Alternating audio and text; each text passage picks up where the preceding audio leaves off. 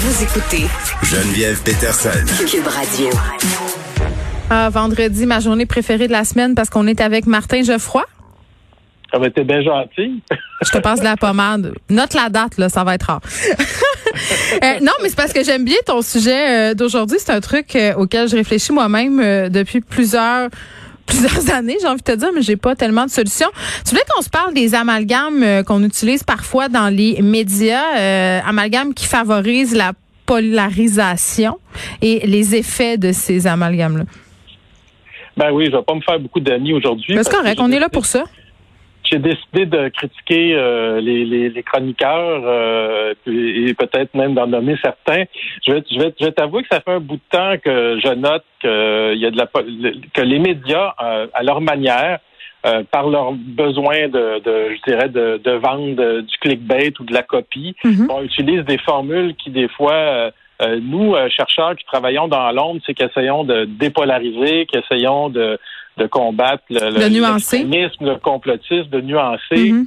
Euh, des fois, on a l'impression de reculer à cause de ce que certains euh, chroniqueurs vont faire. Euh, d'autant plus, bon, il y a certains chroniqueurs, tu sais, ils vont au gut feeling, ils citent pas des études scientifiques. à la limite, on s'attend un peu à ça d'eux. Mais euh, il y a un article qui me particulièrement, une chronique qui m'a particulièrement euh, dérangé pour et pour ne pas faire un, mauvais jeu de mots, agacé la semaine passée. C'est une chronique de, de, Patrick Lagacé dans la presse euh, qui s'appelait Les édentés. Oui, qui a été très lu, qui a beaucoup, beaucoup, beaucoup circulé. Oui. Et moi, la problématique que j'ai avec cette chronique-là, c'est ben, M. Lagacé fait état de, de quelques études scientifiques euh, qui sont bien réelles, c'est-à-dire qu'il dit que les complotistes en général euh, sont des gens qui ont moins d'éducation que les autres. Euh, je connais bien ces études-là euh, et d'ailleurs c'est là-dessus que je travaille, moi, les éduquer justement ces gens-là. Et quand quelqu'un comme M. Lagacé arrive puis fait une espèce d'amalgame pauvreté, être édenté. Donc, on s'attend que quelqu'un qui est édenté, Geneviève, c'est pas quelqu'un qui est très joli, hein? Donc, c'est pas une qualité qui est donnée. Mm-hmm. Et, euh, et M. Lagacé, donc, justifie un peu sa chronique en disant ben, que, en fait, il, il, dénonce le fait mm. que euh, c'est des personnes qui sont plus pauvres, euh, qui ont moins d'éducation, mais en même temps, il est très dédenté. Je sais pas si tu vois la. Oui, ben je, je, l'ai lu la chronique de Patrick euh, que je connais bien par ailleurs, là, donc euh, je, je veux pas. Euh, je, je veux me défendre si tu veux. Non, non, je le défends pas. Non, non, pas du tout. C'est pas parce qu'on se connaît dans la vie qu'on est tout le temps d'accord avec ce que l'autre écrit là. C'est un petit milieu, tout le monde se connaît. mais en même temps, j'ai envie de te dire que quand j'ai lu cette chronique là, je trouvais ça un peu un terrain miné parce que de faire ce, rapproche, ce rapprochement là, bon, je trouvais que c'était un peu classiste. Puis en plus, il y avait eu plusieurs experts qui étaient sortis je trouvais dans les derniers temps pour dire que les complotistes, justement, c'était pas nécessairement des gens qui manquaient d'éducation. Au sein des complotistes, on a des gens qui sont hyper scolarisés. Euh, on a des gens qui ben. sont diplômés. Puis ça, c'est vrai, là. Euh, c'est sûr que quand on voit les vidéos de personnes dans leur voiture euh, parler mal puis avoir l'air de sortir un peu de nulle part, c'est peut-être pas l'impression qu'on a, mais la réalité, c'est quand même que c'est pas seulement des analphabètes fonctionnels là, qui sont complotistes. Non, ce n'est pas seulement des analphabètes fonctionnels, mais à, la décharge de, de M. Lagacé, hmm. les études dont il parle, elles sont réelles. Ben oui. il, y a une, bonne partie quand même des, des, conspirationnistes qui sont des gens qui euh, n'ont pas, qui ont moins d'éducation. En fait, ce qu'on ce qu'on voit, c'est que les gens qui sont portés à croire aux théories du complot hmm. sont des gens en général qui ont moins d'éducation. Mais quand on fait de la science, c'est ça, on n'en fait pas euh, une globalité, c'est un certain pourcentage. Tu vois ce que je veux dire? Il y a des gens aussi qui sont très instruits, qui adhèrent aux théories du complot. Mais euh, les études ont montré que c'est une, certaine majorité, je te dirais 50 plus 1, là, tu sais, mm-hmm. qui, euh, serait, euh, qui, qui aurait des problèmes en, éducation. Mais là, là où j'ai un problème, moi, c'est de donner des colibets. Parce que au début de la pandémie, M. Lagacé puis ben d'autres, ils disaient les coucous. Hein? Ben, les touristes tata aussi les touristes tata, les coucous, euh, les édentés. Et là, ça, c'est repris euh, des deux côtés de la clôture en ce moment. Le édenté de M. Lagacé, la semaine passée, il est repris par les anti- euh, conspirationnistes qui les traitent tous maintenant dédentés et donc les fâche deux fois plus. Hmm. Et il est repris euh, par euh, des chroniqueurs comme Éric Duhem qui qui ben Éric Duhem qui est quand même l'aspirant chef du Parti conservateur du Québec. Là, ce que j'ai envie de dire aussi, c'est que c'est repris puis qu'en même temps, puis Martin, on s'en est parlé toi et moi bien souvent. Si l'objectif c'est de rétablir un dialogue avec les gens qui sont en train de sombrer dans les théories du complot, c'est pas en les insultant qu'on y arrive. Exactement. L'image que je pourrais te donner, vu que je suis un éducateur moi-même, si je rentre dans une classe et puis je dis à un étudiant, ben toi, euh, tu es un édenté parce que tu es pauvre, puis maintenant je vais, puis tu manques d'éducation, je vais t'éduquer. Hmm. Penses-tu qu'il va m'écouter? Je pense pas. Ben, c'est qu'il est tout de suite sur la défensive. Tu viens de l'insulter. Ben, il est tout de suite sur la défensive, tu l'insultes et tout ça.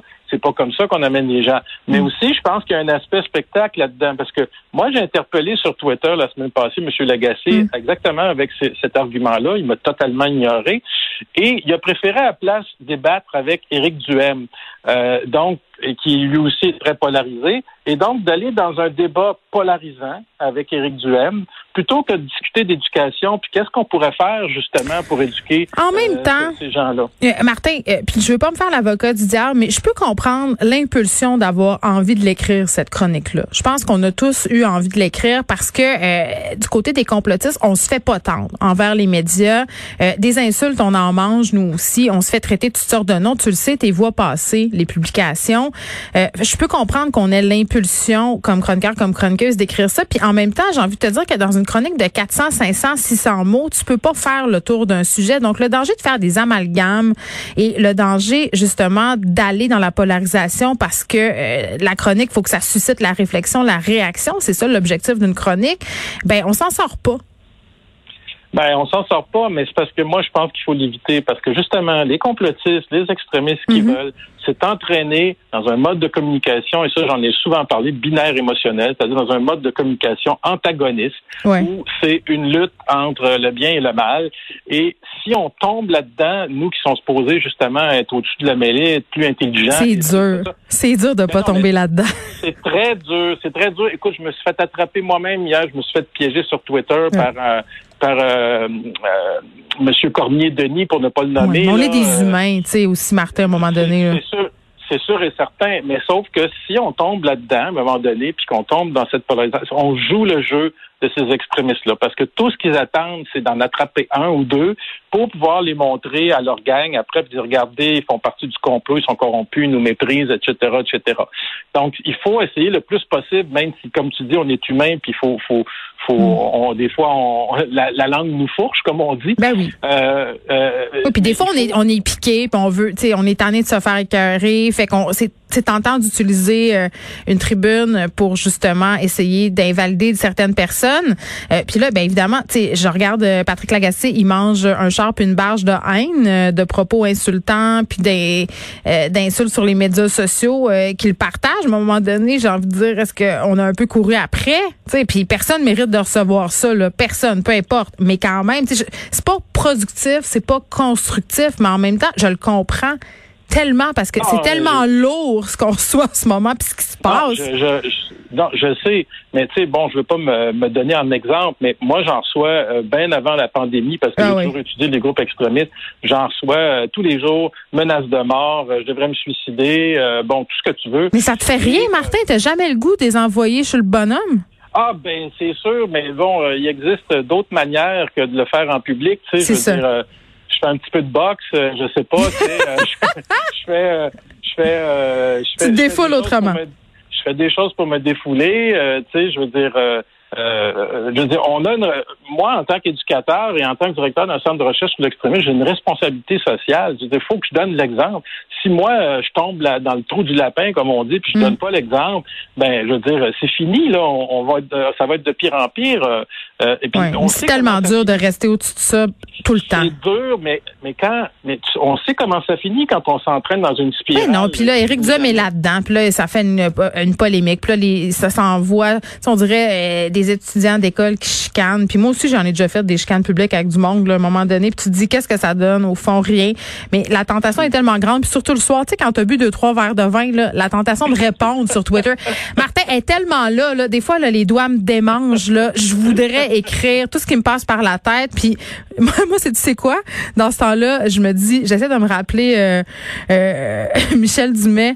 euh, un jour, il me donne un conseil. Il me dit le tweet qui te fait plaisir, c'est le tweet de trop. Je pense qu'il a raison. C'est vrai, c'est vrai. Puis je dire, le soir, justement, euh, quand tu bois deux, trois verres de vin en famille, tu devrais lâcher Twitter. C'est vrai, mais on est dépendant de ça. Puis, puis je pense aussi. Un, un bon film à la télé, genre euh, la, déesse des Oui, il n'est pas encore à la TV.